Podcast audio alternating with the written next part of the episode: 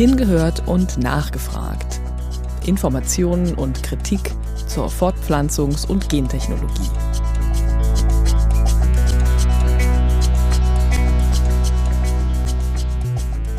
Hallo und herzlich willkommen zu einer neuen Folge von Hingehört und Nachgefragt, dem Podcast des Genethischen Netzwerks. Heute geht es um den Gesetzesentwurf zur Deregulierung von neuen Gentechniken in Europa. Der in diesem Sommer von der Europäischen Kommission veröffentlichte Entwurf zur Deregulierung von neuen Gentechniken hat die Debatte um die Anwendung der Gentechnik in der Landwirtschaft neu angeregt. Gerade wird der Gesetzestext im Europäischen Parlament und im Ministerinnenrat diskutiert. Ob und mit welchen Anpassungen die neuen Maßnahmen angenommen werden, ist noch offen. Pascal Segura Cliso ist Referent für Landwirtschaft und Lebensmittel im genetischen Netzwerk und spricht heute mit Benedikt Herrlin. Der ist von der Zukunftsstiftung Landwirtschaft und Initiator der Initiative Save Our Seeds. Benedikt Herrlin beantwortet in dieser Folge unter anderem Fragen zu Inhalten des Gesetzesentwurfs und über die Folgen, die dieser für Mensch und Umwelt tragen könnte. Wir wünschen euch jetzt viel Spaß beim Hören.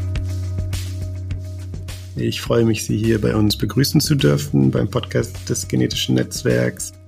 Lieber Benedikt Herrling, direkt für die Einleitung einmal könnten Sie versuchen, sich vielleicht kurz vorzustellen und berichten, was Sie aktuell so machen. Ich bin Benny Herrling. Ich befasse mich seit im Jahr 1986 mit der Frage, wie mit äh, Gentechnik auf dem Acker umzugehen ist. Und habe damals im Zuge meiner Arbeit als äh, Abgeordneter im Europaparlament auch an der ersten Formulierung der Richtlinien äh, sehr aktiv teilgenommen. Unter anderem auch das genetische Netzwerk damals mitgegründet. Und ich habe zwischendurch dann mal die Gentechnik-Kampagne von Greenpeace äh, international geleitet und seit 20 Jahren bin ich aber jetzt bei der Zukunftsstiftung Landwirtschaft und habe dort eine Kampagne, die heißt Save Our Seeds. Da ging es ursprünglich vor allen Dingen darum, dass äh, im Saatgut nicht äh, von hinten durch die Brust und äh, unbemerkt gentechnische Verunreinigungen äh, toleriert werden. Und äh, ich organisiere auch schon seit Jahr 2005 Treffen der gentechnikfreien Regionen Europas. Das letzte war gerade im September im Europaparlament in Brüssel. Ansonsten setze ich mich mit Fragen der internationalen Landwirtschaft äh, auseinander und betreibe einen sogenannten 2000 Quadratmeter Weltacker, der mittlerweile schon 24 Nachahmer gefunden hat. In diesem Podcast soll es ja hauptsächlich um den Gesetzesentwurf gehen, der diesen Sommer von der Europäischen Kommission veröffentlicht worden ist, der hauptsächlich viele der regulatorischen Maßnahmen eindämmen oder aufheben sollen bezüglich neuer Gentechnik. Was verstehen Sie unter neuer Gentechnik? Unter neuer Gentechnik im Unterschied zu sogenannter alter äh, Gentechnik würde ich ähm, verstehen den Einsatz von Verfahren wie CRISPR-Cas. Da gibt es noch ein paar andere, die äh, ähnliche Ergebnisse, aber nicht so äh, leicht und so umfassend äh, erzielen, wo es darum geht, gezielt im Genom eine bestimmte Stelle anzusteuern, dort einen Doppelstrangbruch äh, herzustellen und dann je nachdem entweder eine Punktmutation zu verursachen, größere Deletionen, also ähm, Ausschaltung oder auch ähm, Zerstörung von DNA-Sequenzen äh, vorzunehmen oder auch kleinere oder größere DNA-Abschnitte neu einzufügen. Also die Neuigkeit der neuen Gentechnik besteht darin, dass man relativ gezielt nach einem bestimmten DNA-Abschnitt im Genom suchen kann und genau an diesem äh, Ort dann einen Doppelstrangbruch und eine Veränderung äh, vornehmen kann. Das war mit den bisherigen äh, Methoden so nicht möglich. Wobei man dazu sagen sollte immer, um dieses CRISPR-Cas-Enzym in den äh, Organismus überhaupt reinzubringen, werden äh, nach wie vor die ganz klassischen Methoden der Gentechnik, die Gene Gun und äh, Acrobacterium Bacterium tumefaciens eingesetzt. Also es ist allen sogenannten neuen Gentechnikverfahren bisher erstmal ein altes Gentechnikverfahren vorgelagert. Sie haben ja jetzt auch die alte Gentechnik erwähnt. Wie werden denn die neuen Gentechniken reguliert, auch im Vergleich zu den alten Gentechniken Status quo?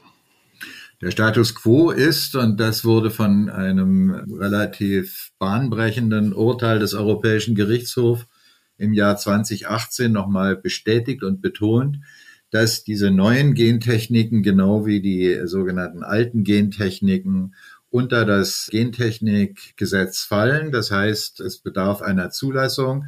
Keine Freisetzung ist zulässig, die nicht vorher genehmigt wurde. Und um eine Genehmigung zu bekommen, bedarf es einer Risikoanalyse, es bedarf der Kennzeichnung, es bedarf eines Monitoringplans bei der Freisetzung und es bedarf der Rückholbarkeit, soweit das möglich ist, vor allen Dingen eines äh, sogenannten Unique Identifiers, einer, einer speziellen Erkennungsmethode für diesen speziellen Gentechnik-Event.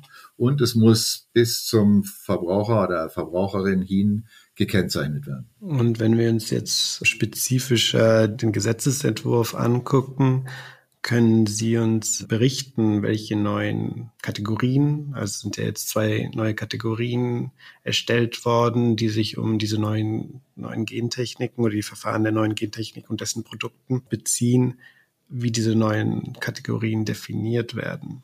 Also die Grundkonstruktion dieses Gesetzesentwurfs, den die Kommission im Juli vorgestellt hat und der im Moment gerade im Parlament und im Ministerrat verhandelt wird, besteht darin zu sagen, es gibt bestimmte Formen, Sie nennen das von gezielter Mutagenese, also das, was ich gerade beschrieben habe, an einem bestimmten Ort eine Veränderung äh, zu verursachen.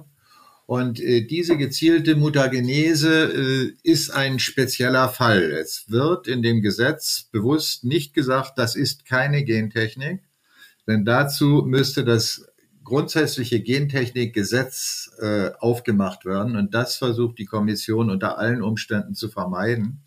Sondern sie sagen, es ist ein ganz spezieller Fall und in diesem speziellen Fall äh, gelten neue Regeln. Diese neuen Regeln ähm, sollen ein Großteil, manche sagen 90 Prozent, andere sagen noch mehr, der im Moment in Entwicklung befindlichen CRISPR-Cas-Organismen praktisch komplett aus der Gentechnikregulierung herausnehmen. Es ist, muss nicht mehr gekennzeichnet werden, es muss keine Risikoprüfung vorher äh, stattfinden, es muss nicht mehr rückholbar sein, es muss nicht gemonitort werden. Und äh, es soll zwar in biologischen Landbau nach wie vor ähm, verboten sein, so schlägt das die Kommission vor, aber andere sagen, nein, das muss auch im biologischen Landbau äh, ohne Kennzeichnung einfach durchgehen auch wenn es verboten bleiben sollte im biologischen Landbau, sind den Biobauern praktisch alle Möglichkeiten genommen, das zu überprüfen, ob bei ihnen solche Art von GMOs, gentechnisch veränderten Organismen, äh, im Saatgut gelandet sind oder nicht äh, und in der weiteren Verarbeitung dort eingedrungen sind oder nicht. Also es ist zwar möglicherweise dann verboten, aber es besteht eigentlich nicht die Möglichkeit, äh, dieses Verbot auch zu realisieren.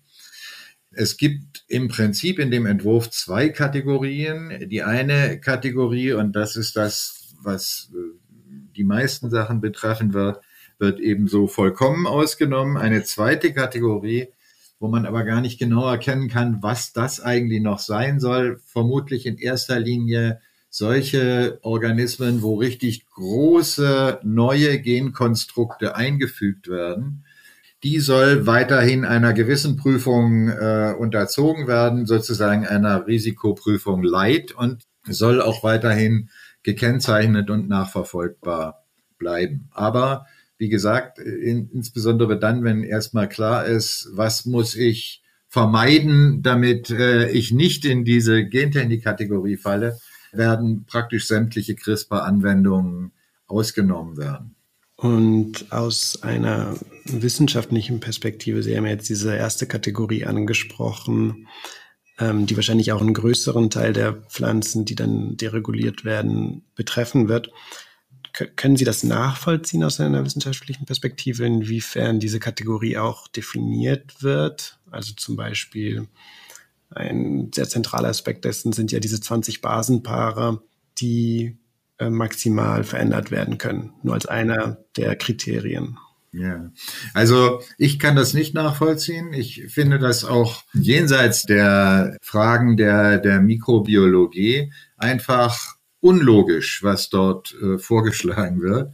Denn die Grundlogik äh, des ganzen Entwurfs besteht darin zu sagen, wenn eine Veränderung rein theoretisch auch durch spontane Mutationen, wie sie ja ständig vorkommen in der Natur, oder und durch züchterische Maßnahmen, wie sie heute schon eingesetzt werden, und dazu gehören auch weit fortgeschrittene Formen von ja, Zellfusion und ähnlichen äh, Methoden, die eigentlich natürlich so gar nicht vorkommen, dann müssen sie auch genauso behandelt werden wie natürliche Mutationen und züchterische Ergebnisse, die nicht gentechnisch sind. Und das sagt ja erstmal noch überhaupt nichts über die Risikofrage aus, sondern ist eigentlich mehr so eine Art religiöse ähm, Zuordnung. Ist das jetzt äh, noch Gentechnik oder nicht? Könnte das auch natürlicherweise passieren oder nicht? Und dafür wurden dann ähm, Kriterien festgelegt, die wiederum eigentlich jeglicher wissenschaftlicher ähm, Begründung äh, hohn sprechen.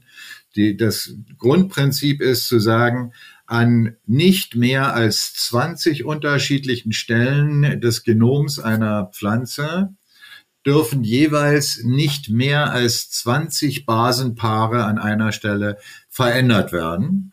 Also Sie können 20 mal 20 äh, Basenpaare verändern an unterschiedlichen Stellen.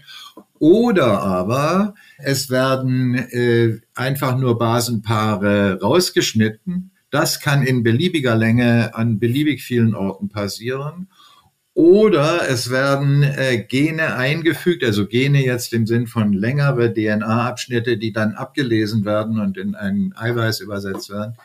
Ähm, es werden Gene eingefügt, die in irgendeiner Pflanze schon einmal vorgekommen sind, die theoretisch mit der Zielpflanze gekreuzt werden können, direkt oder auch indirekt, also über einen Umweg.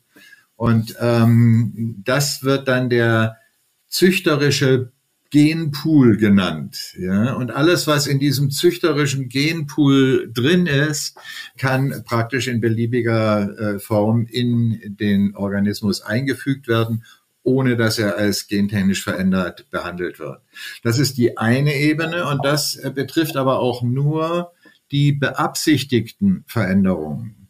Es wird in dem äh, Entwurf äh, vermieden, an irgendeinem Punkt noch auf möglicherweise zusätzlich unbeabsichtigte Veränderungen überhaupt einzugehen. Also zugelassen wird im Grunde genommen ein theoretisches Konstrukt, nicht eine praktisch vorhandene Pflanze, die ich untersuchen kann, und dort wird nur untersucht, was die Absicht äh, des Gentechnikers war, nicht was er möglicherweise unbeabsichtigt noch an Veränderungen in dem Genom ausgelöst hat. Und das ist natürlich äh, nahezu grotesk, denn äh, die Sorge, die ähm, dazu geführt hat, dass wir äh, seit 30 Jahren eben eine vorsorgeorientierte Gesetzgebung dazu haben, ist ja gerade, dass wir noch nicht genug Erfahrung haben, um sicher sagen zu können, wir erreichen nur diesen Effekt und nicht noch alle möglichen anderen, über die wir dann plötzlich sehr überrascht sein können. Sie haben ja gerade auch schon einige der regulatorischen Maßnahmen angesprochen, die wegfallen würden in dem Falle, dass dieser Gesetzesentwurf durchgeht und diese Pflanzen nicht mehr als GVOs ähm, behandelt werden. Wenn wir uns auf die Kennzeichnungspflicht und die Rückverfolgbarkeit der entsprechenden Pflanzen konzentrieren, welches denken Sie sind die zentralen Auswirkungen für die Landwirtschaft oder für Landwirte ähm, in erster Linie, auch wenn wir uns vielleicht auch andere Länder angucken, wie zum Beispiel USA oder Brasilien, in denen ja Gentechnik zugelassen ist und wo es dann oft zu Patentzahlungen ähm, oder Lizenzvereinbarungen zwischen den Saatgutherstellern und den Landwirtinnen kommt. Ähm, denken Sie, dass das auch hier in Europa der Fall sein könnte? Das sind ja zwei Fragen. Also das, die eine Frage ist, was wäre jetzt die unmittelbare Auswirkung? Das ist noch ganz schwer zu ähm, sagen, denn bisher gibt es überhaupt nur zwei CRISPR-Cas-Pflanzen, die bereits auf dem Markt sind. Das ist einmal eine Tomate äh, aus äh, Japan, wo sozusagen die, die, die Begrenzung der, für die Produktion eines Neurotransmitters, eines äh, Botenstoffes namens GABA weggeschnitten wurde und deshalb wird viel mehr von diesem Neurotransmitter jetzt in der äh, Tomate produziert. Und zwar so viel, dass angenommen wird, dass das Blutdruck senkend und äh, beruhigend sei. Also in eine Art Beruhigungstomate könnte man sagen. Und das andere sind äh, Champignons, die nicht so schnell braune Stellen bekommen, wenn man sie ähm, aufschneidet. Also diese beiden Beispiele, wenn wir die jetzt mal so nehmen, dann ähm, würde ich mal sagen, da ist überhaupt keine Auswirkung für die Landwirtschaft daraus abzuleiten. Das Kuriositätenkabinett des Gartenbaus wird erweitert um zwei ja, Produkte, die möglicherweise einen kleinen Nischenmarkt finden. Das ist äh, also unerheblich. Was äh, versprochen wird, aber bisher auch nicht in fertig entwickelten Produkten belegt wird, sind ganz andere Veränderungen. Also da soll es darum gehen, vor allen Dingen schneller bestimmte Eigenschaften in Hochleistungssorten zu übertragen. Also der Klassiker ist, ein neuer Pilz befällt den Weizen oder äh, den Roggen oder äh, die Tomate oder die Banane. Und äh, es ist bekannt, es gibt ein sogenanntes Resistenzgen dagegen. Also es gibt ein, ein DNA-Abschnitt. Wenn der vorkommt in dem Organismus, ist die Wahrscheinlichkeit, dass der Pilz ihn äh, erfolgreich befallen kann, deutlich gesenkt. Und ähm, da sagen sie, ja, wenn wir den genau kennen und dann einfach direkt in die Hochleistungssorten übertragen, dann können wir viel schneller solche Resistenzen entwickeln. Das ist eines der Beispiele. Wo das versucht wurde, hat es bisher sehr, sehr viel länger gedauert. Aber ähm, man gibt die Hoffnung natürlich nie auf. Man weiß nicht, was da in der Zukunft kommen könnte. Man weiß nur, dass die Reduzierung des Zeitraums zwischen dem Überlegen einer neuen Sorte und der Vermarktung einer neuen Sorte, der heute zwischen ja, 10 und 15 Jahren liegt, auch in der konventionellen Züchtung ein Sicherheitszeitraum auch ist. Man macht sehr viel Erfahrung in dieser Zeit mit der Pflanze. Und als die ersten Gentechnikpflanzen ähm, auf den Markt kamen, in den USA in den äh, 80er und 90er Jahren des letzten Jahrhunderts hatte Monsanto genau das Problem. Sie hatten zu schnell diese Sorten auf den Markt gebracht und die haben nicht so funktioniert, wie sie sich das vorgestellt hatten und sie wurden verklagt auf Schadensersatz wegen Ernteeinbußen und so weiter und so fort. Also der vermeintliche Vorteil, dass man das alles viel schneller machen kann, und dann äh, dahinter solche Fantasien. Und wenn wir gegen den Klimawandel vorgehen wollen, dann müssen wir doch ganz, ganz schnell sein. Also diese hektische Grundhaltung auch, ja, ist in sich möglicherweise kein guter Ratgeber für die Entwicklung von neuen Sorten. Was für die Landwirte und auch die Züchterinnen und Züchter sich ändern wird, ist, dass die Veränderung eines Organismus mit Hilfe von CRISPR-Cas patentierbar ist. Das ist so, dass in der äh, Pflanzenzüchtung grundsätzlich es keine Patente geben soll zumindest und auch tatsächlich gibt. Also es werden bis heute keine patentierten, wird kein patentiertes Saatgut angeboten.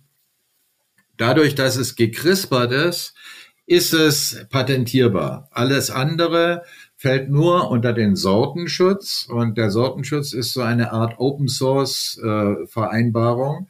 Da bekommt zwar der, der eine Sorte gezüchtet hat, für 20 Jahre das ausschließliche Vermarktungsrecht für diese klar beschriebene Sorte.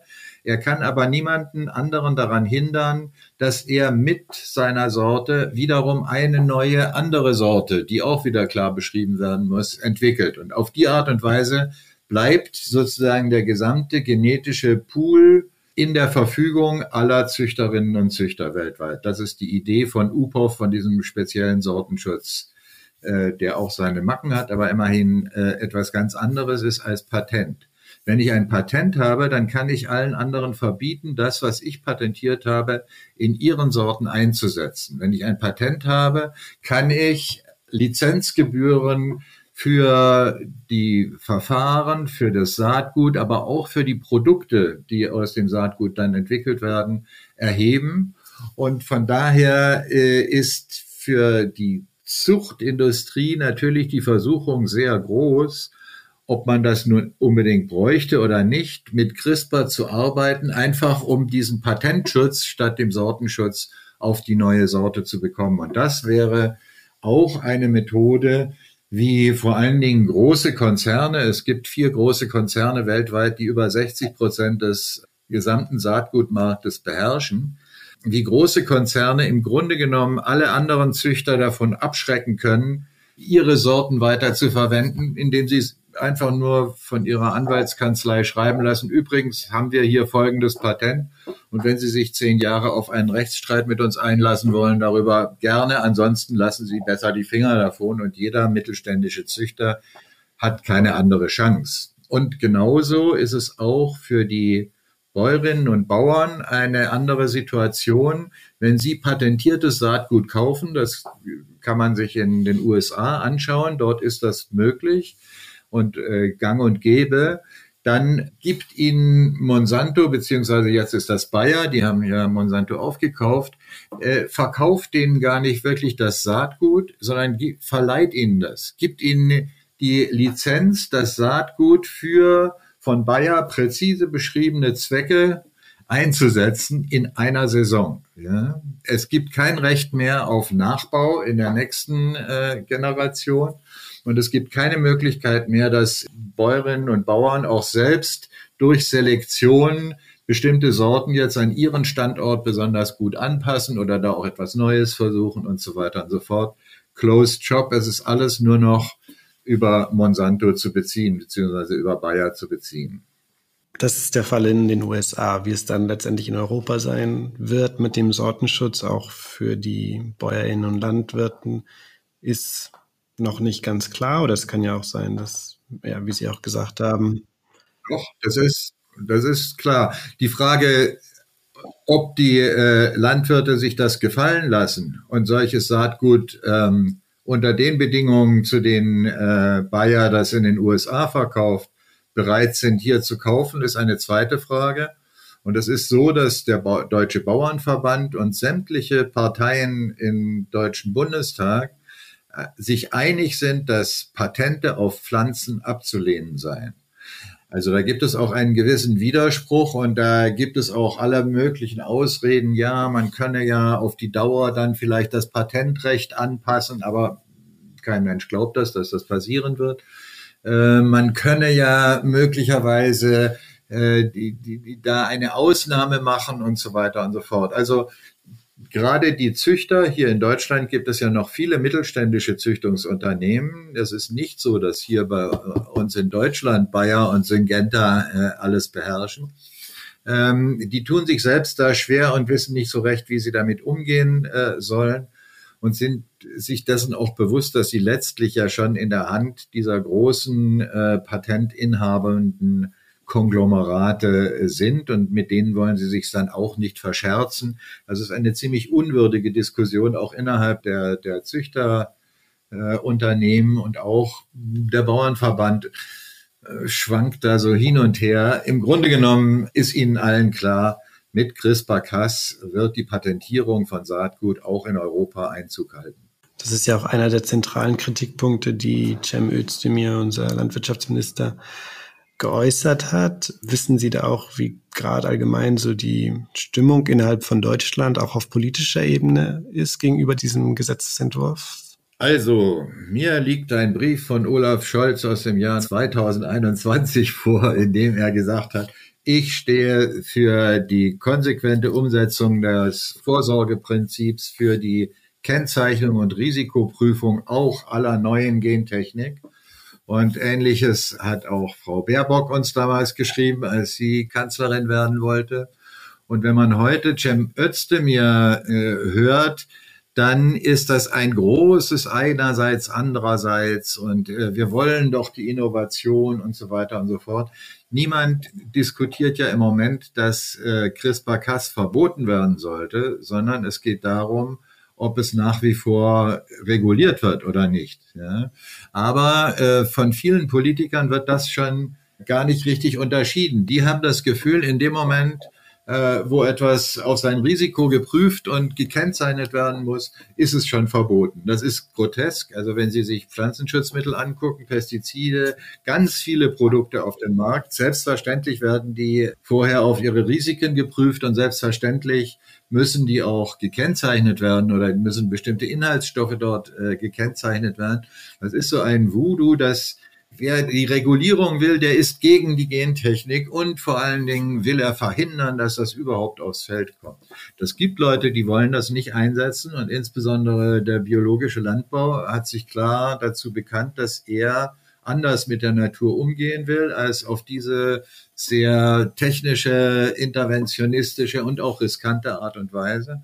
Aber darum geht es eigentlich gar nicht, obwohl manche jetzt so tun, als äh, ginge es darum, darf man CRISPRn oder nicht. Es geht darum, ob äh, Leute noch ohne CRISPR sich ernähren können oder nicht und ob Leute noch ohne CRISPR Landwirtschaft machen dürfen oder nicht. Und da ist es innerhalb der Koalition so, dass die FDP von vornherein sagt, das muss her und alle weg mit allen Regulierungen und so weiter und so fort. Und jetzt geht die Auseinandersetzung so bisschen darum, normalerweise würde man sich enthalten in solch einer Situation im, äh, in Europa. Also wenn eine Koalition sich nicht einig ist zu einem bestimmten Punkt, dann ist die Grundvereinbarung, dann enthält man sich der Stimme im Ministerrat in der EU.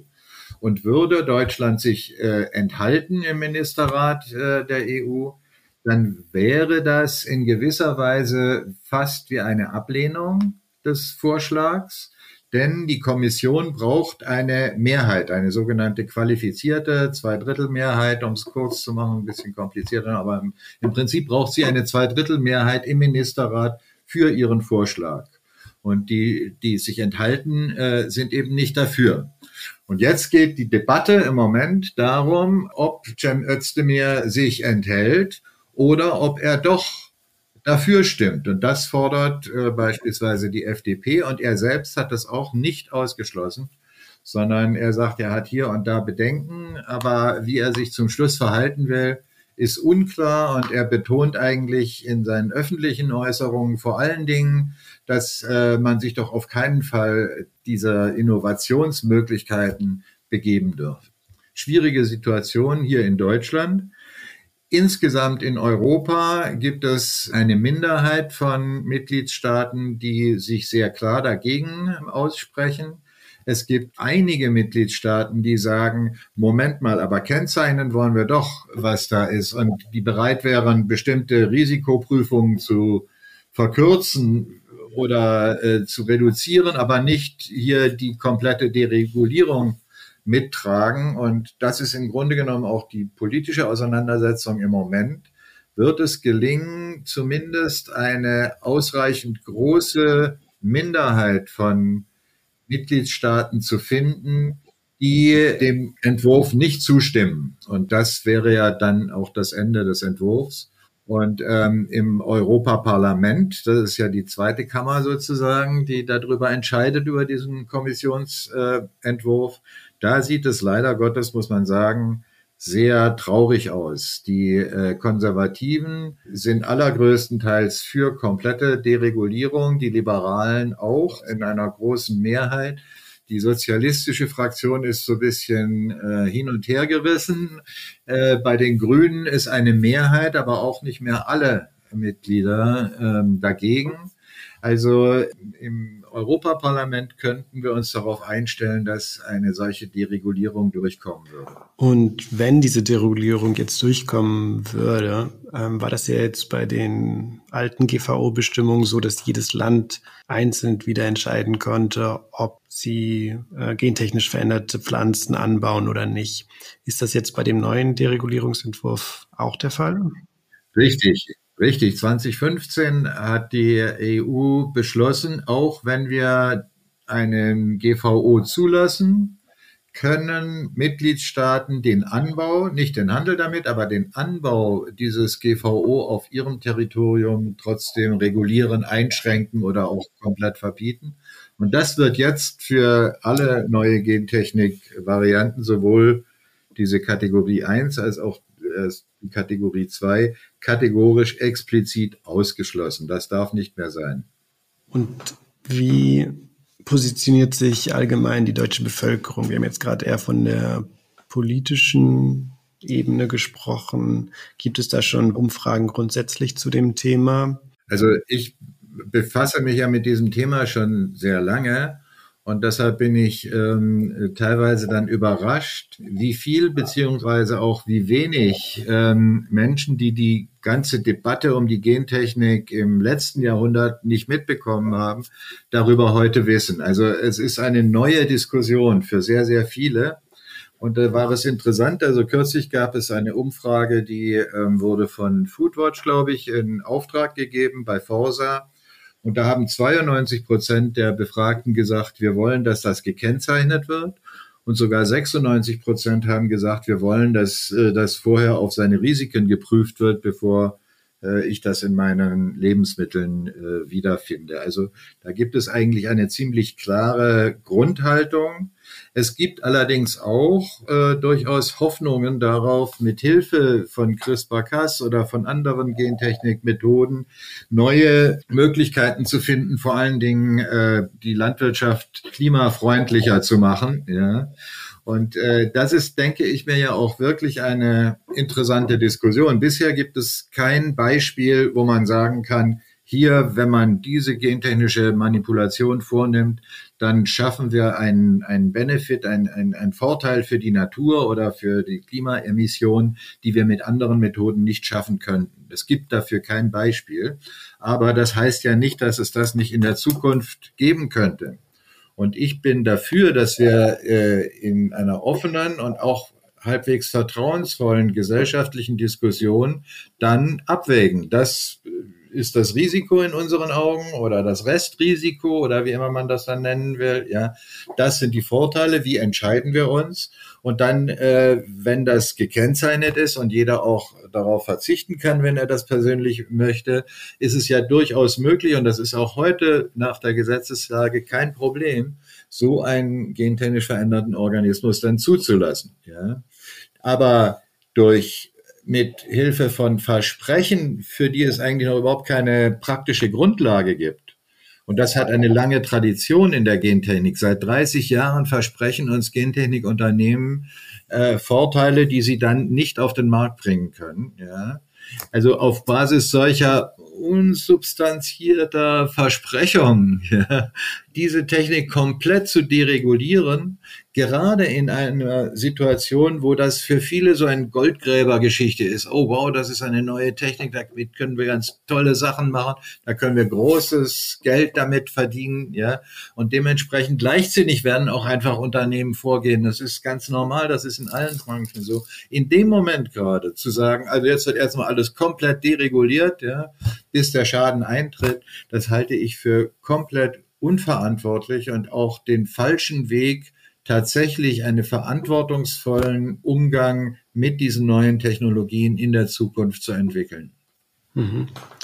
Also ich will mal auch das so ausdrücken, wenn dieser Kommissionsvorschlag durchkommt, dann wird das Vertrauen von sehr vielen äh, Bürgerinnen und Bürgern in diese Technologie ein für alle Mal verspielt sein.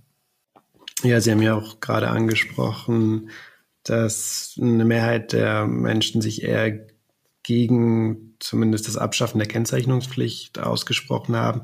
Wäre es uns Verbrauchern denn möglich, auch wahrzunehmen, ob jetzt bestimmte Produkte gentechnisch verändert worden sind, auch in Bezug auf die ökologische Landwirtschaft, die ja per se als gentechnikfrei definiert ist? Also der Kommissionsvorschlag sieht, äh, wie gesagt, vor, dass nach wie vor auch diese Kategorie 1 neue Gentechnik, die er komplett deregulieren will, im äh, ökologischen Landbau verboten sein soll.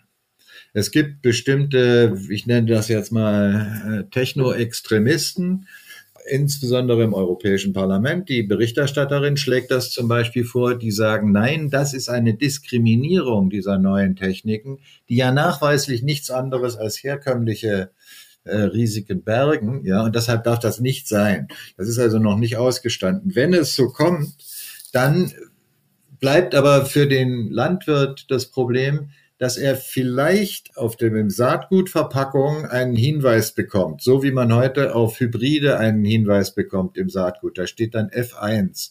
Und so ähnlich stellt sich die Kommission vor, soll da klein gedruckt irgendwo NGT1 äh, stehen, ja, und dann kann der Landwirt natürlich das vermeiden und die Verbände könnten sagen, diese Sorten sind nicht äh, manipuliert und diese Sorten sind schon manipuliert. Wäre ein gewisser Aufwand, aber dann weiß ich ja noch lange nicht, was mein Nachbar anbaut.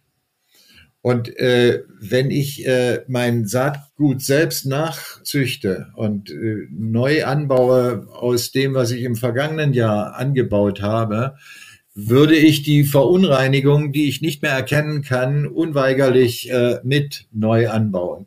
Ich müsste also eine Art von, von ähm, Risikovorsorge treiben, also jetzt Risiko der Verunreinigung, eine Art von Risikovorsorge treiben, die den ökologischen Landbau Millionen kosten wird.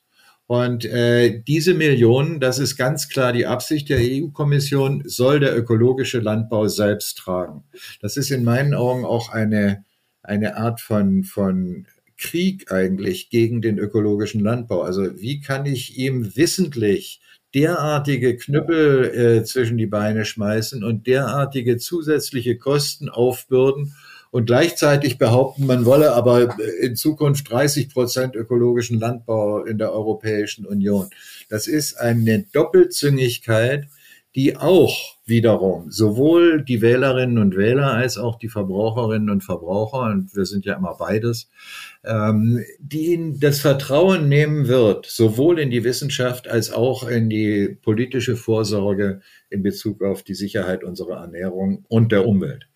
Und vielleicht jetzt ähm, als abschließende Frage, was erwartet uns denn in den nächsten Monaten oder wann können wir auch in Bezug auf die Europawahl nächsten Jahres erwarten, dass dieser Gesetzesentwurf abgelehnt oder angenommen wird? Also das Ziel der EU-Kommission und das Ziel von Bayer und Syngenta ist eindeutig, zur Europawahl äh, bereits ähm, vollendete Tatsachen geschaffen zu haben, so dass das nicht zu einem Thema in der äh, Wahl werden kann und dass auch nicht eine Verzögerung auftritt. Also das ist ja mal so in dem Jahr, in dem gewählt wird, da löst sich das Parlament dann auf und dann muss äh, neu gewählt werden, dann muss sich das Parlament neu konstituieren, dann muss eine neue Kommission gewählt werden. Also der normale Betrieb wird erst Ende 2024 wieder anfangen und diese Verzögerung allein wollen äh, die Betreiber der Gentechnik auf jeden Fall verhindern. Ob ihnen das gelingt, steht in den Sternen, wissen wir nicht. Äh, Im Moment wird maximaler Druck darauf gemacht. Und das Problem ist in meinen Augen, wir alle sind ja in einer Art geistigem und auch emotionalen Ausnahmezustand aufgrund der Kriegssituation, aufgrund äh, von Naturkatastrophen und so weiter und so fort. Ja, sich da nun auch noch mit einer hypothetischen Gefahr von der Regulierung von Produkten, die es noch überhaupt nicht gibt auf dem Markt, ja, äh, wirklich aufzuregen und äh, engagieren zu lassen. Das ist einfach für viele schwierig. Die sagen sich einfach, wir haben doch auch ganz andere Probleme noch, ja. Und warum auch das jetzt noch? Und ich kann nur sagen, äh, wir, hier haben wir die Chance, etwas zu verhindern, was uns in der Zukunft eine Menge Ärger ersparen wird. Das sind äh, schöne abschließende Worte. Vielen Dank, Benedikt Erlin, für dieses Gespräch. Es war mir eine Freude. Mir auch. Tschüss. Vielen Dank. Ciao, ciao. Das war das Interview mit Benedikt Herrlin zum Deregulierungsprozess der neuen Gentechniken in der EU. Geführt hat das Interview Pascal Segura-Cliso vom Genethischen Netzwerk. Mehr zum Thema findet ihr in unseren Show Notes und auf unserer Webseite www.gen-ethisches-netzwerk.de. Und wenn ihr Feedback für uns habt oder Fragen, dann schickt die uns gerne per Mail an podcast.gen-ethisches-netzwerk.de. Das Genethische Netzwerk ist ein gemeinnütziger Verein. Wir sind für die unabhängige kritische Arbeit, zu der auch dieser Podcast gehört, auf Spenden von Einzelpersonen angewiesen. Wenn euch die Folge gefallen hat, lasst uns doch als Dankeschön eine kleine Spende da. Das geht ganz einfach online unter www.gen-ethisches-netzwerk.de slash spenden. Wir sagen Dankeschön und bis zum nächsten Mal. Tschüss.